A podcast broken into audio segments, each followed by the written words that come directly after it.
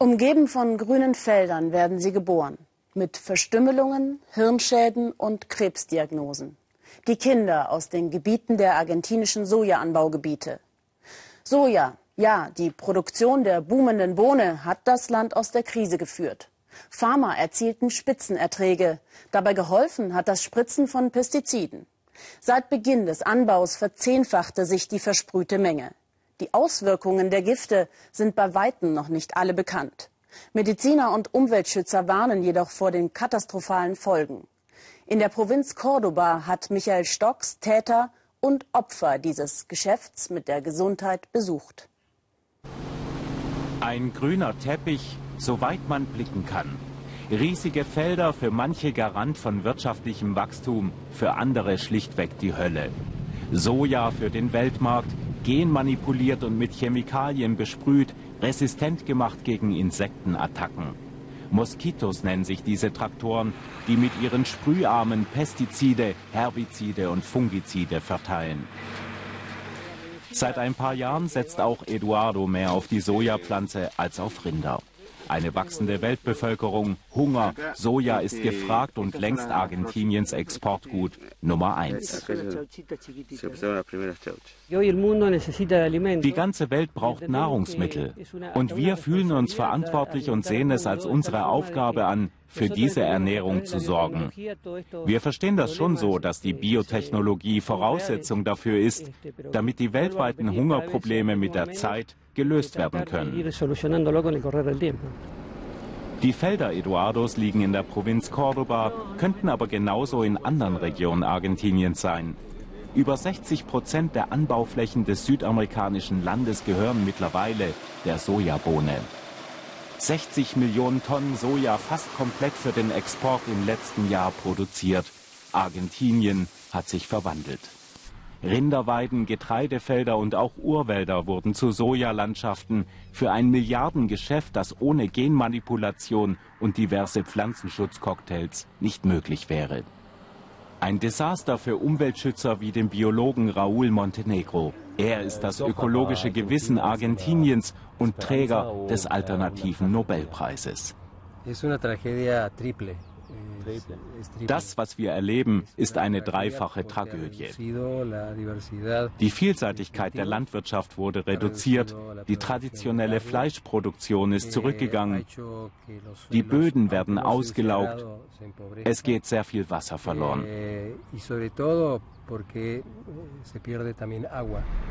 Die schnell wachsende Hülsenfrucht bestimmt in vielen Regionen Argentiniens das Bild und auch politische Entscheidungen, erklärt Raúl.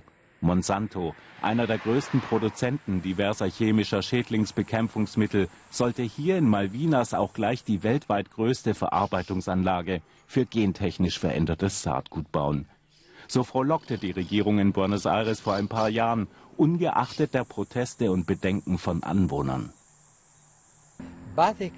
Das ist eine Fabrik, die die Gesundheit der Leute noch weiter gefährdet, wo wir doch hier sowieso schon so viel Gift abbekommen. Pflanzenschutzmittel und immer mehr Pflanzenschutzmittel. Das Projekt wurde begonnen, aber man hatte nicht mit dem Widerstand der Bürger von Malvinas gerechnet. Keine gentechnisch veränderten Organismen und Giftsprühaktionen, ihre Forderung. Sie organisierten viele Kundgebungen in Cordoba und anderen Städten.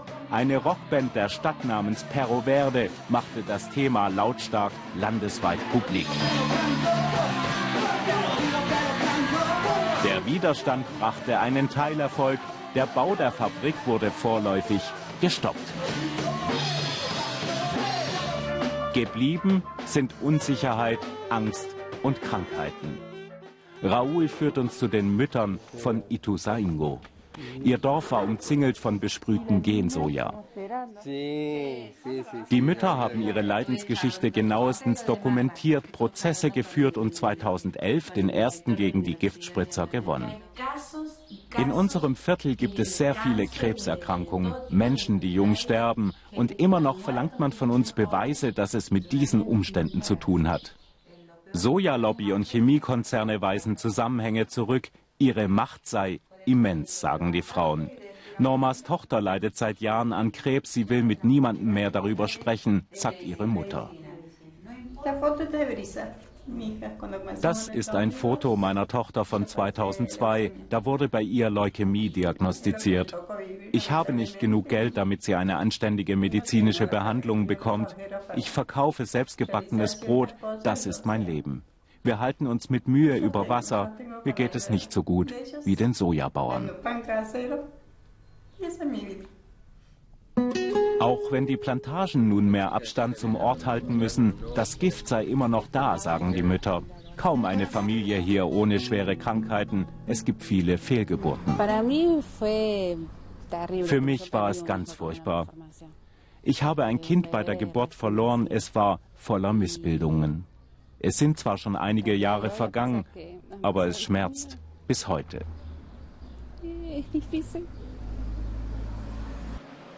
Ein Geschäft auf Kosten der Menschen, die hier leben, sagen die Mütter von Ituzaingo. Und sie können ihre Vermutungen auch auf wissenschaftliche Erkenntnisse stützen. Mediziner, Biologen und Chemiker wie Delia Ayasa sehen eindeutige Zusammenhänge. Wir sind eine der Provinzen, wo die Krebserkrankungen deutlich über dem Landesschnitt liegen. Es gibt Probleme von Unfruchtbarkeit und Missbildung bei Neugeborenen und sie nehmen zu. Viele dieser Fälle sind eindeutig aus den Gegenden, in denen viel gesprüht wird. Ich denke, es gibt wirklich genug medizinische Beweise, dass dieser Pestizideinsatz langfristig die Gene verändert. Der Sojaanbau in Argentinien nimmt weiter zu, wohl auch der Einsatz der Agrochemie. Weit über 300 Millionen Liter Pestizide sollen vergangenes Jahr über den Feldern versprüht worden sein. Trotz aller Bedenken und Widerstände. Das ist eine Art von Anbau, die nicht nachhaltig ist. Die Sojapflanze braucht für einen hohen Ertrag immer wieder neue Chemiebehandlungen, damit sie widerstandsfähig bleibt.